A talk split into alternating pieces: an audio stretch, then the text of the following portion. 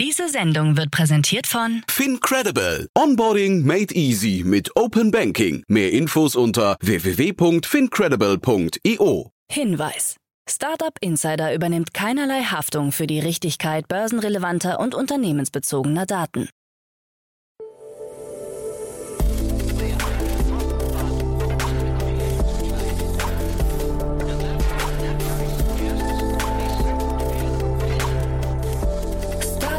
Insider Daily.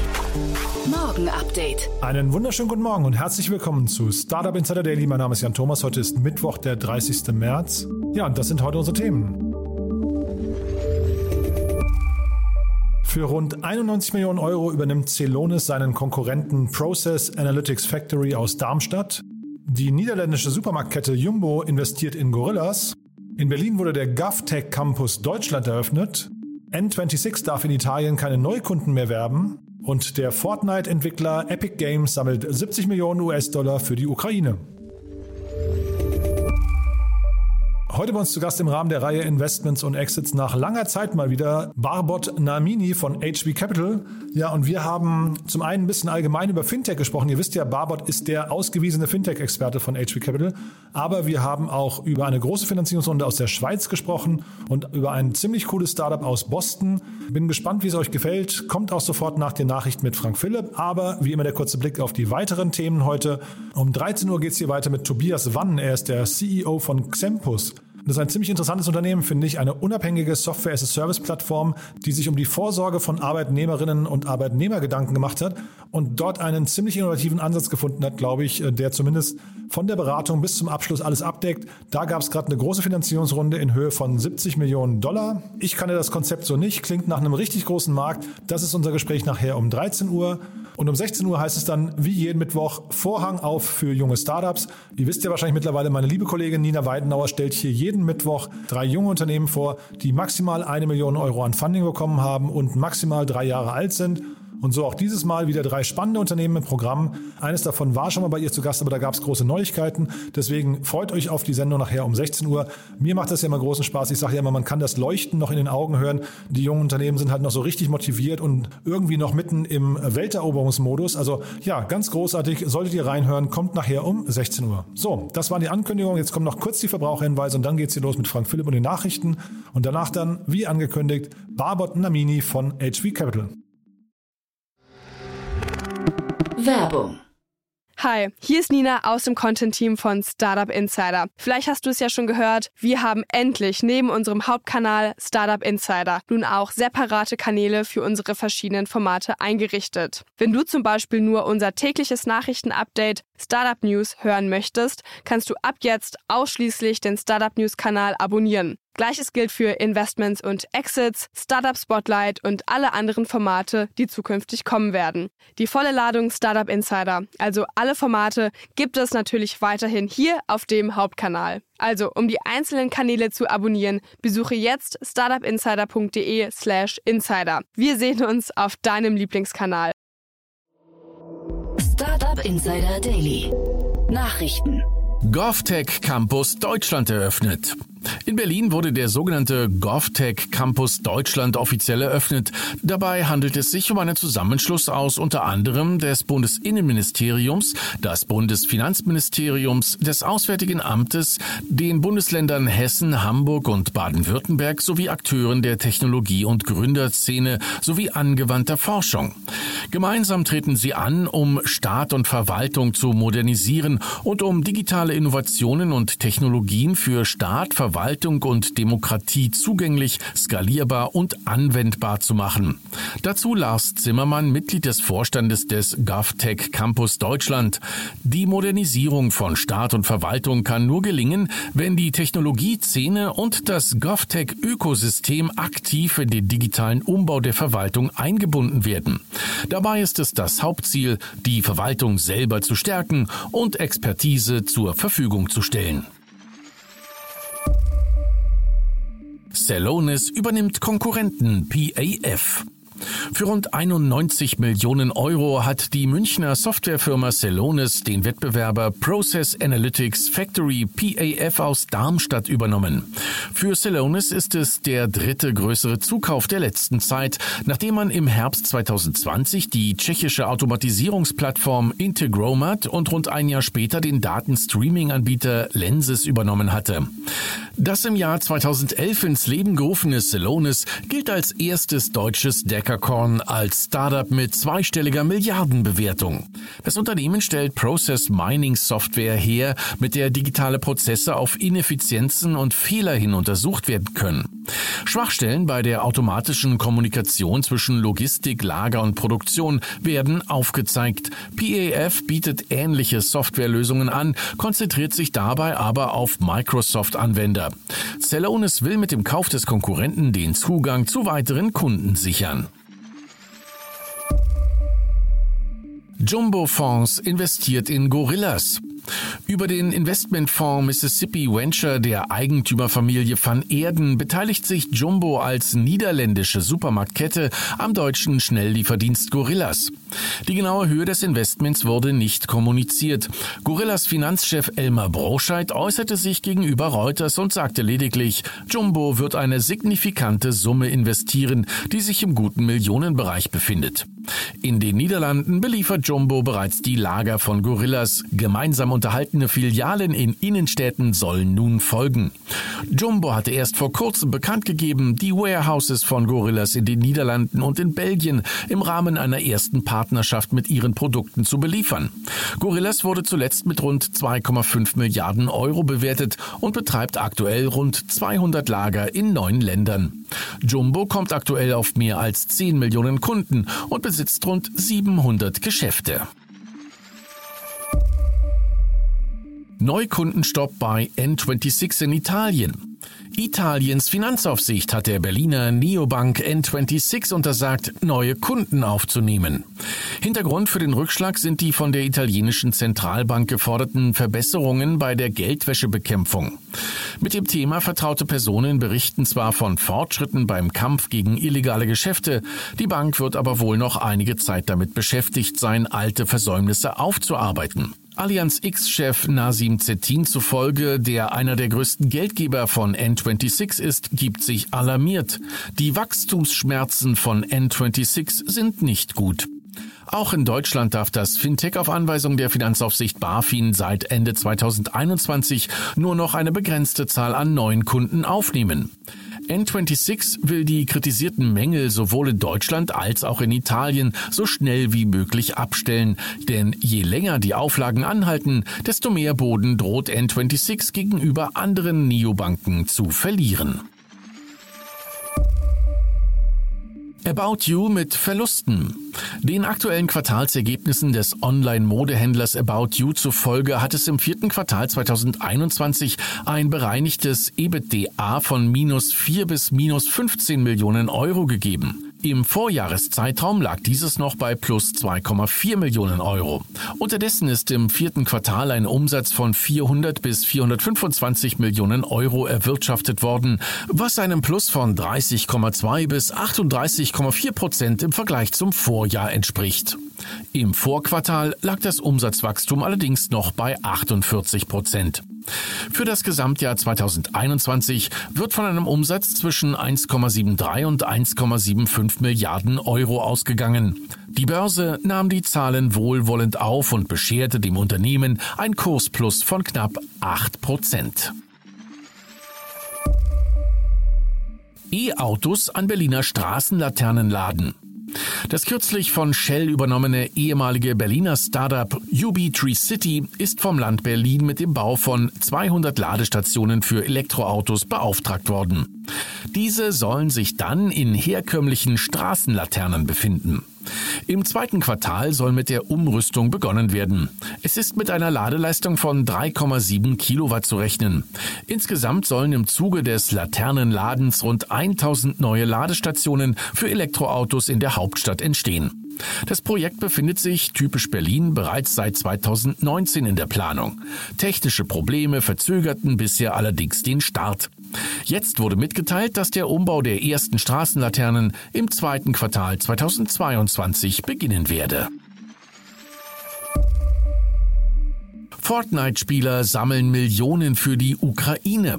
Der US-Spielekonzern Epic Games, Hersteller des bekannten Actionspiels Fortnite Battle Royale, ist aktuell weltweit das Unternehmen mit den höchsten Spenden für die Ukraine-Hilfe.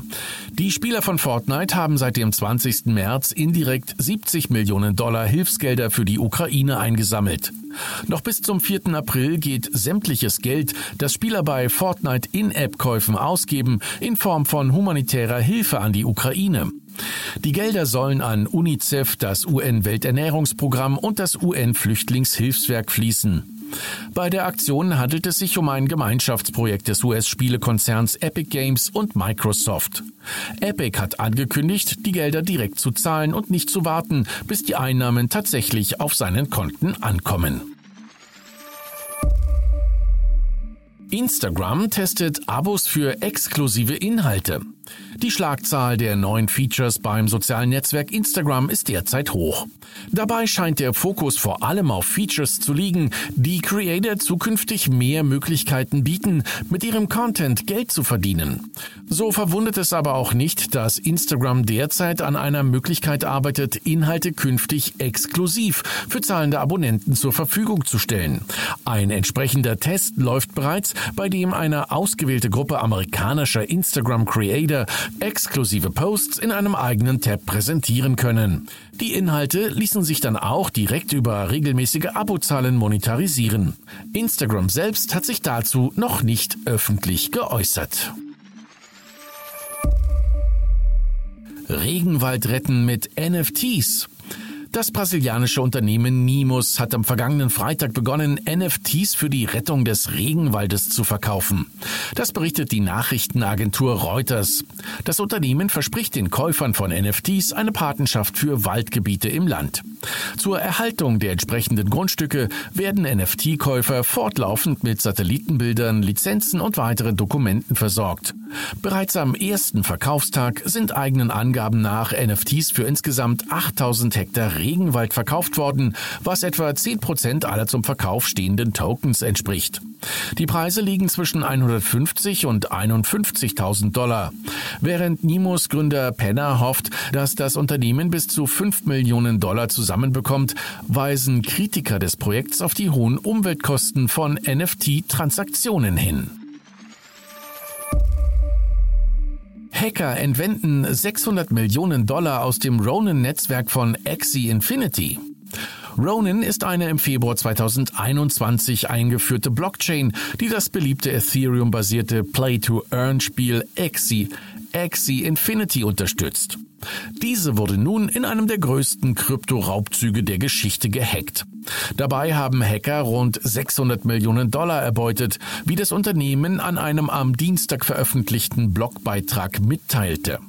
Demnach waren Hacker in der Lage, Schwächen in der Validierung auszunutzen und benutzten gehackte private Schlüssel, um gefälschte Abhebungen zu fälschen. Wir arbeiten mit Strafverfolgungsbehörden, forensischen Kryptografen und unseren Investoren zusammen, um sicherzustellen, dass keine Gelder der Nutzer verloren gehen. Das hat im Moment oberste Priorität, so das Ronin-Team in seinem Blogbeitrag. Axie Infinity ist unter anderem auf den Philippinen sehr beliebt, wo die Nutzer das Spiel im Austausch gegen Token spielen, oft im Auftrag von Einzelpersonen oder Firmen, die Dutzende oder Hunderte von sogenannten Gelehrten beschäftigen. Startup Insider Daily.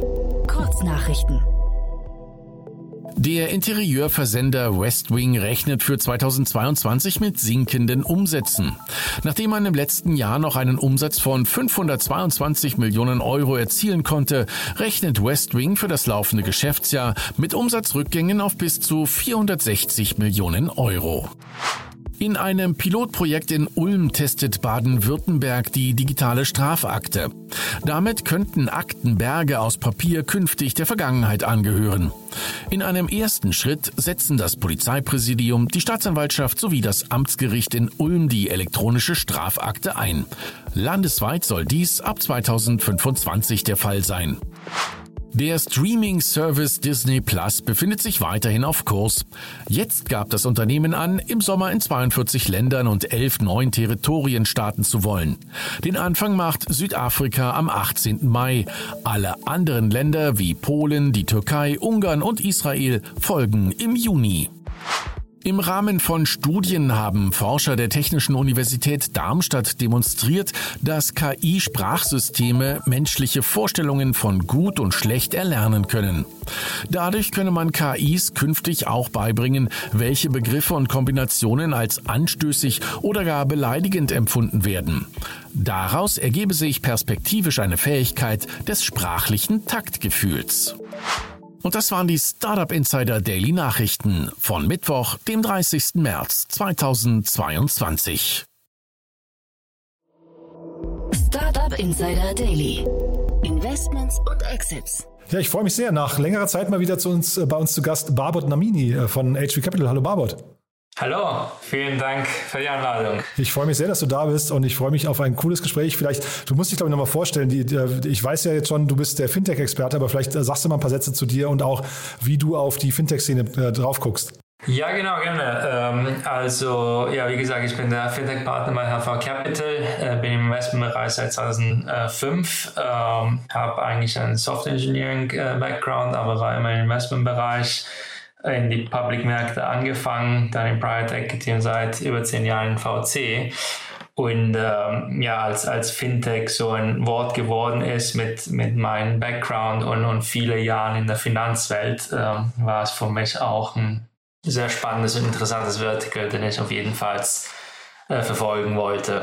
Und so bin ich über die Jahre halt der Fintech-Experte geworden bei HV. Ja, und jetzt äh, warst du, glaube ich, im Sommer letzten Jahres, warst du zum letzten Mal hier. Hat sich denn seitdem in der Fintech-Welt was Wichtiges ergeben, wo du sagst, das ist so ein Trend, der vielleicht seitdem oder jetzt, weiß nicht, äh, irgendwie zugenommen hat oder seitdem gekommen ist?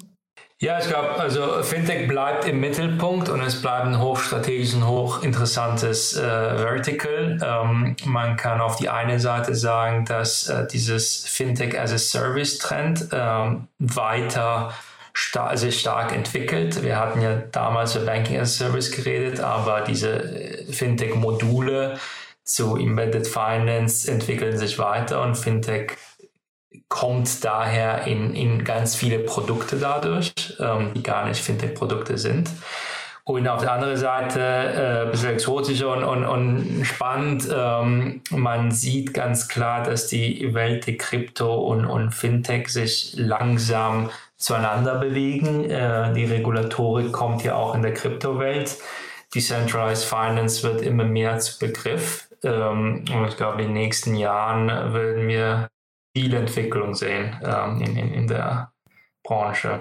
Und ist denn DeFi, also die Decentralized Finance, ist das in der Lage oder hat das das Potenzial hinterher, solche bestehenden Märkte nochmal ähm, aufzubrechen, dass da vielleicht äh, auch Geschäftsmodelle entstehen, die wir heute noch gar nicht sehen oder auch, auch Challenger entstehen, die wir vielleicht noch gar nicht erwarten können?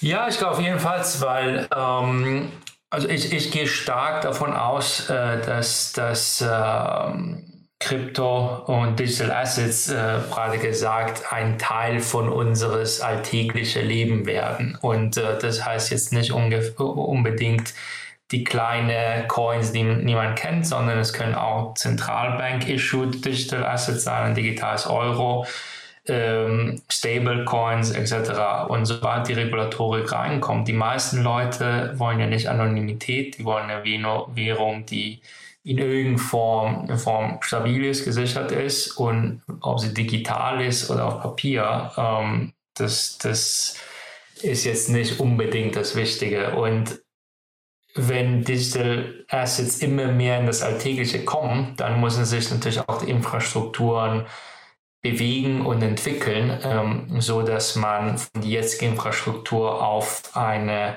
Blockchain-basierte Infrastruktur migrieren kann und die zwei Infrastrukturen zusammensetzen äh, kann. Und in dieser neuen Welt spielt DeFi auf jeden Fall eine Rolle. Ähm, und da würden sich auch neue Modelle entwickeln, ähm, die dezentrale natürlich per Definition sind. Hm. Und äh, jetzt gab es ja gerade diese Riesenrunde bei äh, Board Ape Yacht Club. Ne? Ich, hab, äh, ich spreche hier mit, mit Ki Eismann und Daniel Höpfner immer äh, alle zwei Wochen über diese ganzen Entwicklungen. Und wir, sind, wir haben relativ viel über NFTs gesprochen und dann eben damit verbunden auch diesem Ape-Coin und so weiter und so fort. Siehst du das als ein Fintech-Thema hinterher, diese Welt, oder ist das für dich eher, ja, weiß gar nicht, was, was ähm, ein Game vielleicht oder so? Also ex extrem spannendes Feld. Ich sehe es jetzt nicht unbedingt als Fintech, äh, sondern mehr als ein die große Consumer-Themen, ähm, die in die nächsten Jahren kommen. Man hat ja von bei Collectibles in irgendeiner Form angefangen. Ähm, es sind im Endeffekt Marktplätze. Äh, es entstehen große Brands. Ähm, eine Board Ape wird ja auch viel mehr als nur ein NFT. Auf dem Pitch Deck äh, reden sie ja auch über Events, über Offline-Brands, über Communities. Ähm, und das sind alle wichtige halt B2C-Elemente, die dann in, in ein neues Ökosystem was bauen. Und äh, man hört ja oft spekulative kleine GIFs äh, und mag wohl sagen, dass es, äh, dass es davon auch viel viele gibt. Ähm, und das Trend per se ist was viel Größeres und es ist ein, ein riesen B2C-Trend, der gerade passiert. Cool. Dann will ich dich jetzt gar nicht zu, weit, äh, zu sehr weiter bohren mit diesen Themen, sondern du hast ja zwei äh, sehr coole Runden mitgebracht, finde ich. Äh, wollen wir mal anfangen? Vielleicht mit dem ersten. Wahrscheinlich gehen wir erstmal in die Schweiz, ne? Genau, wir gehen in der Schweiz, äh, wobei Yokoi gerade äh, Sequoia investiert hat. Ziemlich, ziemlich abgefahren, ja, muss ich sagen. Ja, große Runde. Die, die Firma ist, ist natürlich noch relativ jung ähm, und es äh, baut auf den riesen Trend von Expense Management. In den letzten fünf Jahren sind viele Firmen entstanden. Da ist extrem viel Geld in den Segment reingeflossen. Ähm, man kann sagen, da, da gibt es ein echtes Pain Point, der gelöst wird. Jeder, der in eine große Corporate gearbeitet hat oder arbeitet, oder sogar nicht mal so große, sondern in irgendeiner Firma, weiß, wie manuell dieses Expense Management Prozess ist. Ähm, es geht nicht nur um Corporate Kreditkarten, sondern was passiert dann mit der Rechnung, wenn ich was zahle, wie wird abgebucht, äh, wie viele Schritte gibt es dazwischen äh, bei vielen Firmen gibt es ja halt eine Person, die muss äh, die ganzen Belege zusammenlegen, an, ähm, an einen Steuerberater schicken, etc. etc. Und mit diesen ganzen Expense Management Companies werden viele Schritte halt automatisiert ähm, und dadurch auch die Arbeit effizienter gemacht. Ähm, die Opportunität ist natürlich groß. Ähm, jetzt ist die Frage, wie groß und wie viele Unicorns können in den in Space entstehen. Äh, und äh, da Investoren investieren ja ziemlich aggressiv gerade in den Space, sagen wir mal so. Und siehst du da ausreichend Differenzierungsmerkmale zwischen diesen einzelnen Companies? Weil also das, das Modell an sich, das kennt man ja schon. Ne? Man hat so ein bisschen das Gefühl eigentlich, dass so jeder, jeder Investor mittlerweile so, jeder, jeder etablierte VC so ein Standardportfolio hat, wo dann, ich weiß nicht, da ist dann Quick-Commerce-Anbieter drin, da ist dann irgendwie ein, äh, ein Roller-Anbieter drin, so ein Scooter-Anbieter und jetzt eben auch so ein Expense-Management-Anbieter. Also es sind so, so Dinge, die kommen immer wieder, das sind so Trends irgendwie. Ne? Sind die Differenzierungsmerkmale gegeben? Ähm, also die Companies würden natürlich sagen, dass die äh, hochdifferenziert sind. Am Ende des Tages ähm, der, der, der Pain Point ist klar, der wird gelöst und es ist ein, ähm, eine Sales Challenge. Also klar, Produkt muss top sein und die Kunden müssen ein Produkt auch super finden. Ähm, aber gewinnen wird die Firma, die die besten Sales-Mannschaften baut, die äh, am schnellsten und am effektivsten in die Corporate-Firmen Europas äh, rein verkauft und in die Blue Chips jetzt nicht nur die mit 200 äh, ähm, Mitarbeiter, sondern dann die mit 5000 Mitarbeitern, weil das skaliert ja mit die Anzahl von Mitarbeitern.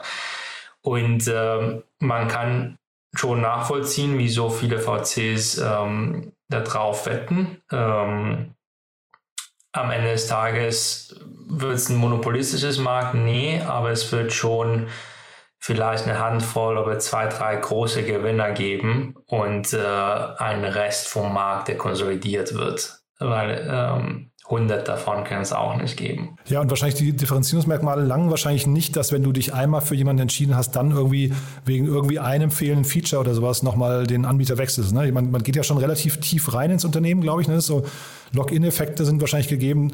Deswegen, wenn du sagst Sales, ähm, das ist eine Sales-Challenge, wahrscheinlich, man, man spricht, glaube ich, immer von diesem Land-Grabbing-Modus, ne? oder im Moment.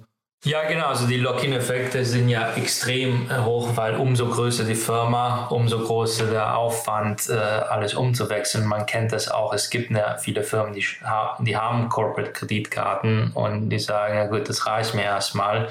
Und die wissen, dass da ein Problem ist und dass die nicht optimal sind, aber sogar die umzuwandeln ist, ist nicht einfach. Und dann eine Firma umzuwandeln, die schon ein gutes sagen wir so, Neo Expense Management Produkt hat, seinen anderen, da muss was ganz schief gelaufen sein bei der Firma, weil sonst, äh, wenn man mehrere hundert Mitarbeiter angebordet hat, dann bleibt man auch bei die Lösung meistens.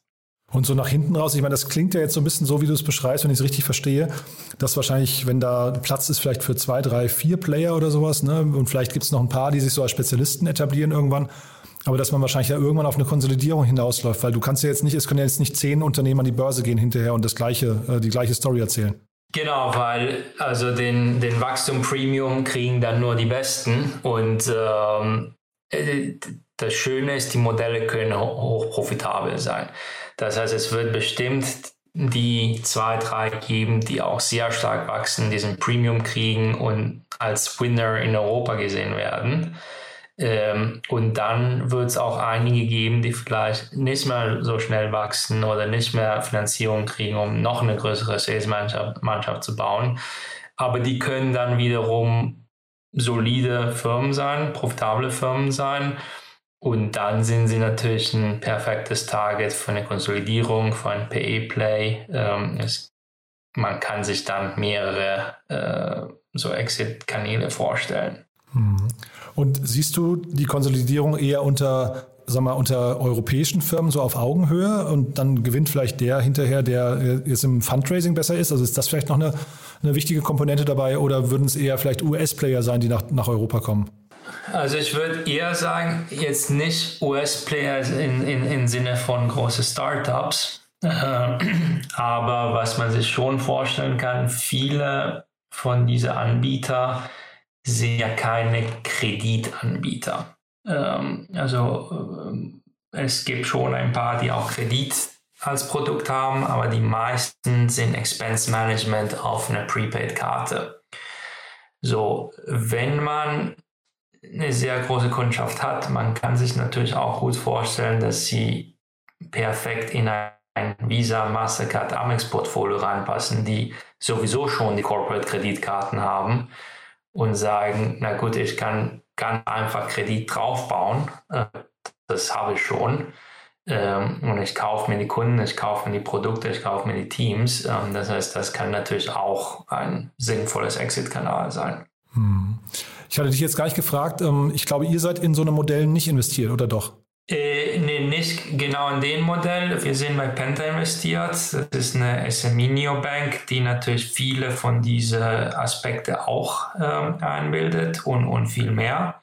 Äh, aber Penta ist mehr als Plattform gesehen und nicht als äh, Single-Feature-Produkt. also man, man holt sich ein, ein Konto und äh, Expense Management ist Teil von einem von vielen Produkten, die man damit kriegt. Und Solaris Bank seid ihr auch investiert, aber das ist jetzt, glaube ich, hier nicht, ähm, äh, also das, das, ist jetzt kein, äh, das sind keine Services, die auf einem Banking as a Service Modell aufbauen, ne? wenn ich es richtig verstehe, über die wir gerade sprechen, oder? Nee, genau. Die, die Solaris Bank würde ich jetzt nicht in den Bucket sehen. Ähm aber, aber gibt es das dann Kreditkarten as a Service oder sind das quasi die normalen Player wie Amex und äh, Mastercard und Visa? Nee, klar, also Gut, die, sitzen ja alle genau auf, auf ein, ein Visa, Mastercard, Amex Netzwerk. Also die Karte muss irgendein Logo drauf haben. Ähm, und äh, auf jeden Fall, es gibt auch Kreditkarten, also Service, es gibt äh, also auch eine Solaris. Äh, bei den Solaris kann man ja Kreditkarten erstellen. Äh, man kann als Kunde sagen, ich will eine branded Kreditkarte mit einem angeknüpftes Konto ähm, erstellen. Die Kreditkarte wird dann hintenrum wieder auf, auf ein Kreditkartennetzwerk laufen. Ähm, heißt, genau, Visa Mastercard in Europa meistens. Ähm, genau. Und, und, und, und dann kann man mit der Kreditkarte die Produkte draufbauen, die man will. Also meistens eine App verkuppeln, die dann vielleicht auch eine Neobank, äh, Neobank ist. Mhm. Und da vielleicht noch kurz zu der Runde oder generell zu den Investoren. Also Sequoia haben wir gerade besprochen, 80 Millionen Dollar war die Runde. Und aber in den früheren Runden war Speed Invest dabei und Visionaries Club und ähm, Signal Growth oder Sinal Growth, ich kenne die gar nicht aus der Schweiz. Äh, und Balderton habe ich noch gesehen, ne? Left Lane auch noch.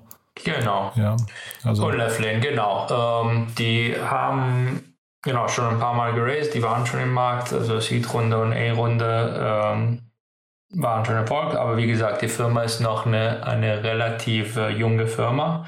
Das heißt, super gemacht mit dem Fundraising, ähm, auch tolle Investoren an Bord bekommen. Äh, und ähm, aus der Schweiz sieht man jetzt auch nicht jeden Tag Firmen, die so schnell und so gut fundraisen. Äh, meistens ist es Deutschland, Frankreich, UK. Ähm, das heißt, top, top gemacht. Ah ja, ich höre da einen gewissen Respekt raus, ja. Ähm, aber heißt das dann ja, für Ja, also ja? Das, äh, das, äh, das äh, Job als Entrepreneur ist nicht einfach und wenn man so schnell so viel Interesse bekommt, ähm, das ist immer Chapeau an die Gründer. Und weil du gerade die Schweiz angesprochen hast, das wollte ich nochmal einmal fragen. Die Schweiz als Standort, ist das hier ein Vorteil vielleicht nochmal sogar, weil die Schweiz ja als Bankenstandort bekannt ist? Spielt das hier rein oder ist das eigentlich völlig egal, ob da so ein Fintech in Österreich, Deutschland oder der Schweiz sitzt? Äh, nee, als Vorteil würde ich das nicht bezeichnen, weil am Ende des Tages ähm, da ist, es geht hier um Corporate und Enterprise Sales ähm, und da braucht man Sales-Mannschaften vor Ort.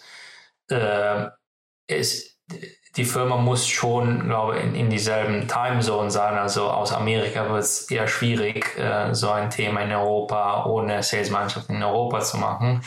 Äh, aber ob das jetzt in der Schweiz, Deutschland, Dänemark, UK sind, ähm, man kommt nicht herum, dass man Sales-Mannschaften in die Länder etablieren muss, wo man auch aktiv sein will. Okay, dann ist ja vielleicht hat Schweiz man auch bei Pleo gesehen, ja. bei Spendesk, ähm, also die haben auch alle lokale Sales-Teams. Mhm. Nee, dann ist es vielleicht sogar Schweiz, weil es ja relativ teuer ist eigentlich in der Schweiz. Deswegen frage ich, ob, das, äh, ob man das irgendwie begründen kann, weil dann ist die Schweiz vielleicht sogar fast ein kostenseitig ein Nachteil, ne? Ja, es hängt immer davon ab, wie viele Leute man wirklich dann in der Schweiz hat. Also es gibt ja mittlerweile immer mehr Firmen, die, die remote arbeiten, ähm, die vielleicht Development in einem Land haben und CEO in einem anderen Land. Ähm, also man, ich gehe schon davon aus, dass es ein Competitive Advantage ist für die Schweizer Kunden. Also ähm, das ist nicht ein Markt, wo unbedingt die groß finanzierten Firmen, die in irgendein anderes Land sind. Also wenn man in Frankreich, Deutschland, UK ist, dann geht man meistens erst in einen von die anderen drei großen Länder äh, und nicht erst in die Schweiz. Das heißt, man, man kann sich da eine, um, ähm, Competitive Advantage bauen, indem man als erstes dort war. Äh, aber irgendwann muss man in die größeren europäischen Märkte reinkommen. Und dann ist es kein Vorteil.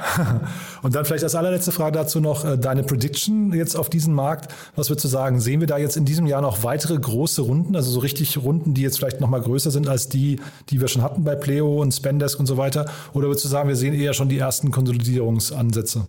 Es ist, ich glaube, noch ein Tick zu früh für Konsolidierung, weil ähm, einige Firmen haben sehr große Runden geraced. Das heißt, die haben jetzt äh, Geld, um sich zu entwickeln. Ähm, im Markt, man weiß nie, da, kommt, da kann immer die nächste große Runde kommen, aber ich würde mal sagen, die fünf, sechs, sieben Firmen, die jetzt groß geraced haben, äh, würden jetzt erstmal auch exekutieren und zeigen, dass, äh, dass sie mit dem Geld weiterkommen. Es gibt ein paar, die natürlich schon weiter sind, äh, wie Pleo Spendesk, äh, Solden UK, äh, wir haben Payhawk vor kurzem gesehen, die auch eine Riesenrunde geraced hat. Ähm, in Bulgarien, äh, Joko in der Schweiz, äh, Moss in Deutschland. Ähm, das heißt, ähm, was auf jeden Fall passieren wird, ist, äh, viele Corporates werden viele Anrufe bekommen in den kommenden Monaten. ja, sehr, sehr spannend. Cool, du dann, und da hast du ja noch ein zweites Thema, oder haben wir hier, hierzu was Wichtiges vergessen aus deiner Sicht, vielleicht noch? Ne, ich glaube, also spannendes Feld. Ähm, bin mal gespannt, wie es weitergeht. Hm. Und das andere Thema, was du mitgebracht hast, das finde ich persönlich jetzt spannender, ohne jetzt hier jemanden nahe, zu nahe treten zu wollen. Aber das Thema eben, das kennt man halt schon. Das andere hier, ähm, das kannte ich so noch nicht, muss ich sagen.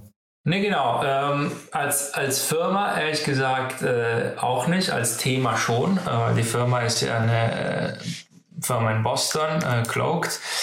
Ähm, wir, wir investieren auch nicht oft in Amerika, das heißt, es ist auch nicht ein Fokusland für uns. Ähm, aber worum geht es? Ähm, es geht äh, darum, dass, dass man als Internetnutzer ähm, anonymer, privater unterwegs sein kann. Und äh, Cloaked, Cloaked ähm, hat, hat eine Infrastruktur gebaut, in der man jedes Mal, dass man eine E-Mail-Adresse hinterlegen muss, eine Kreditkarte, ähm, Passwort etc. etc. Telefonnummer, dass die de facto äh, eine One-Time ID kreieren können oder eine Unique ID für die Webseite, die aber nicht deine echte E-Mail ist, äh, die aber hinter, hintenrum äh, die, die Daten weiterleitet. Ähm, warum ist es wichtig? Also Cybercrime, Cybersecurity ist schon seit langem ein Riesenthema bei, bei Corporates. Ähm, das, das ist ja ein der größten Risiken äh, bei großen Unternehmen. Was passiert, wenn ich gehackt werde? Was passiert, wenn, wenn jemand in meine Datenbank kommt? Wenn, wenn jemand in, in der Bank sich in Konten einhackt, etc. etc. Und da wird natürlich extrem viel gemacht und sehr, sehr viel Geld investiert, um äh, Sicherheiten zu bauen äh, in die reine Consumer-Welt ist es ein Thema, der im Hintergrund immer existiert hat, aber wo die meisten Leute sich nicht so richtig drum kümmern. Und was wir in den letzten Jahren gesehen haben, man liest ja immer mehr in der Presse, ob das ein, die, die, Wahl in Land XYZ ist, die gehackt wurde, ob das ähm, die, die, die Kryptowelle, die, die für Anonymität äh, plädiert, ähm, ob das Hacks bei großen äh, Consumer Brands sind. Ähm, also die Endkonsumenten lesen es immer mehr und verstehen immer mehr, was die Risiken sind äh, auf dem Internet. Und meistens ähm, ist ein Hack nicht äh, also ein Consumer Hack wird ja meistens nicht wirtschaften, indem man ganz komplizierte Algorithmen schreibt, sondern man findet eine E-Mail und äh, Phishing oder ein Passwort rauszufinden ist meistens viel einfacher, als man denkt. Ähm, und äh, die Schritte, um, um das zu vermeiden, werden ja immer wichtiger und immer präsenter in die in das allgemeine Wissen von Internet-Consumers. Und darum ist Cloaks halt fand ich eine interessante äh, Runde, die heute passiert ist. Nee, total. Ich finde auch, wenn man sich die Webseite von denen anguckt, das ist ein, die haben da so eine Animation laufen, die macht sofort Lust, das Ganze zu probieren, weil man halt sieht, wie einfach das eigentlich ist und wie die Use Cases aussehen. Ich habe mich nur gefragt, wie ähm, das Geschäftsmodell von denen, ist das dann so ein, äh, also auf Konsumenten ausgerichtetes, irgendwie, ähm, was ich, sehr günstiges Produkt? Ist ja, glaube ich, nur ein Browser-Plugin, wenn ich es weiß, ne? Oder, oder ist es hinterher so, dass man das irgendwie, äh, du hast gerade Unternehmen angesprochen, wo ja wahrscheinlich der das höchste Interesse herrscht, dass die, die Passwörter nicht gehackt werden. Ne? Ähm, wen targetiert man da und wie geht man da vor? Also, äh, wie gesagt, ich kenne die Firma in dem Sinne nicht. Ich habe auch den Pitch nie gesehen, aber ich gehe davon aus, dass äh, das erste Modell äh, so ein ähnliches Modell wie die ähm, Passwort ähm, sein wird, also so eine My, My Password, äh, One Password oder LastPass, wo der Konsument einfach entweder ein Produkt umsonst bekommt mit limitierten Funktionalitäten oder monatlich, jährlich was zahlt, um extra Funktionalitäten zu haben. Ähm, und äh, sowas ähnliches könnte ich mir äh, schon sehr gut vorstellen. Ähm, und es gibt dann natürlich Use Cases, wo man bereit ist, mehr zu zahlen äh, und, und manche, die, die vielleicht dann auf die ähm, Umsonst-Ebene bleiben. Ja, und ich glaube, Passwortmanager an sich, wenn man den Vergleich zieht, sind ja, glaube ich, ein sehr lukratives Business, ne? Ja, klar. Ähm, und aber auch ein sehr sinnvolles äh, Business, wo äh, das auch viel bringt, ehrlich mhm. gesagt. Ja. Nee, genau. Ich fand noch spannend, also schon 26 Leute, ne? Also das heißt, die haben wahrscheinlich in der Vergangenheit auch irgendwie schon ähm, echt, echt da was bewegt und komplett remote. Das fand ich, oder remote first, ne? Ähm, fand ich irgendwie ähm, schon mal ganz interessant. Und es sind, glaube ich, zwei indische Brüder, ne? Hatte ich auch gesehen. Ähm, äh, auch das nochmal interessant. Genau. Ja. Und jetzt Remote First finde ich auch interessant. Wir sehen es auch immer mehr. Ähm, ich war ja in der Vergangenheit skeptisch, dann nach zwei Jahren Work from Home und Corona hat man sich gewöhnt. Und jetzt sieht, man immer mehr Firmen, die ähm, auch Remote First pitchen, äh, wo der Gründer sagt, äh, meine Firma steuere ich über Zoom. Ähm, und ich habe sogar auch schon Fälle gesehen, wo die Gründer sich nie getroffen hatten und, und Geld eingesammelt haben. Also ich habe ähm, schon gesehen, wir haben auch, äh, ich habe auch in eine Firma investiert, äh, sehr, sehr frühphasig. Ähm, die auch aus dieser Krypto-Entwickler-Community kamen und sie haben sich halt auf, auf Forums getroffen, ähm, zusammen was gebaut äh, und äh, haben sich so gefunden, sehr talentierte Programmierer und äh, dann haben, haben sie sich in eine Firma zu gründen. Na, wir haben ja vorhin über DeFi gesprochen, das ist dann quasi so die nächste Level, ne? das DAO oder wie das dann heißt. Ne? Da, also das wird schon spannend. Wir hatten die Diskussion intern gerade und ich bin so ein bisschen skeptisch, wie die Unternehmenskultur funktioniert, wenn du halt ähm, äh, und auch die, dieses Zugehörigkeitsgefühl für, für Unternehmen äh, zu, einem, zu einem Arbeitgeber oder zwischen Arbeitgeber und Arbeitnehmer, wenn du halt nie im gemeinsamen Raum sitzt. Da bin ich ein bisschen skeptisch, aber ich weiß nicht, wie du das siehst. Ja, ich glaube, es gibt Modelle, die funktionieren können und Modelle, die scheitern werden. Also alles, was ähm, eine starke Programmierer-Community-Kultur hat, alle Open Source, ähm, das kann natürlich sehr gut funktionieren, äh, wenn man an das Projekt als, als Firma sieht und weniger der Chef. Ähm, alles, was mehr in die, in die traditionelle Unternehmenskultur geht, ähm, das kann remote funktionieren, aber da braucht man auf jeden Fall regelmäßige Kontaktpunkte. Man, man, man muss sich schon sehen, äh, weil man sonst auch äh, natürlich den Churn kaum vermeiden kann. Weil wenn ich meinen Job nur als Paycheck sehe, am Ende des Monats kriege ich Geld äh, und ich kenne die Leute nicht, weiß gar nicht, ob ich die mag oder nicht dann äh, tut es mir auch viel einfacher, in den Job zu wechseln, wenn der nächste Arbeitsgeber mir 20 Prozent mehr zahlt. Cool. Du dann vielleicht noch kurz abschließend zu der Runde hier. Ähm, wir hatten es, glaube ich, gerade gesagt, ne? 25 Millionen Dollar und dann die ähm, Investoren, ich weiß nicht, ob du die kennst, Lux Capital und Human Capital. Ähm, mir sagten die jetzt nichts, aber ähm, also sind ja wahrscheinlich beides auch US-VCs, ne?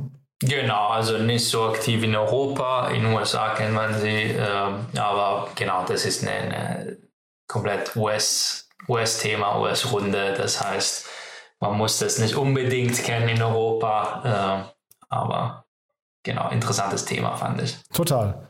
Super, Barbara. Haben wir denn dazu was Wichtiges vergessen? Nee, ich glaube, ähm, also das, das, das äh, ganze Segment wird ganz stark kommen, ähm, was natürlich gerade Makro äh, passiert, wird auch Auswirkungen auf, auf Cyberkriminalität haben. Äh, ich gehe stark davon aus, dass das Thema Cybersecurity in die Köpfe von den Endkonsumenten immer präsenter wird. Cool. Wir bleiben dran. Äh, danke, dass du da warst. Hat mir wieder großen Spaß gemacht. Waren super Insights und ja, ich freue mich aufs nächste Mal. Ne? Ja, vielen Dank. Werbung Hi, hier ist Paul, Product Manager bei Startup Insider. Willst du wissen, welche Startups aus Hamburg, Mannheim oder vielleicht auch Bielefeld sich mit künstlicher Intelligenz beschäftigen? Oder wie zum Beispiel das Portfolio von Earlybird oder HV Capital aussieht? Entdecke all das und noch viel mehr auf unserer Plattform. Kostenlos und ohne Begrenzungen. Unsere Datenbank umfasst über 20.000 Profile aller relevanten Startups, Investoren und Personen, die darauf warten, von dir entdeckt zu werden. Also, wenn ich dein Interesse geweckt habe, schau einfach mal auf unserer Plattform vorbei unter startupinsider.de/slash insider. Startup Insider Daily, der tägliche Nachrichtenpodcast der deutschen Startup-Szene. So, das war's. Das war Barbot Namini von HB Capital. Ich hoffe, es hat euch Spaß gemacht. Wenn dem so sein sollte, wie immer die Bitte, empfehlt uns doch gerne weiter. Wir freuen uns immer über neue Hörerinnen und Hörer. Dafür schon mal vielen Dank an euch und ansonsten euch einen wunderschönen Tag und hoffentlich bis nachher, wenn wir dann um 13 Uhr Tobias Wann begrüßen, den CEO von Xempus und über das Thema digitale Beratung in der Altersvorsorge sprechen und dann um 16 Uhr drei junge Unternehmen begrüßen, maximal drei Jahre alt, maximal eine Million Euro an Funding. Dieses Mal wieder sehr unterschiedliche Themen, eins aus dem Gesundheitsbereich, eins aus dem Autobereich und eins aus dem Fahrradbereich. Also ihr seht schon immer ein sehr bunter Themenmix. Ich kann versprechen, es lohnt sich. Von daher, ja, einfach mal reinschalten nachher um 16 Uhr. So, bis dahin euch einen wunderschönen Tag und erstmal alles Gute. Ciao, ciao. Diese Sendung wurde präsentiert von Fincredible. Onboarding made easy mit Open Banking. Mehr Infos unter www.fincredible.io.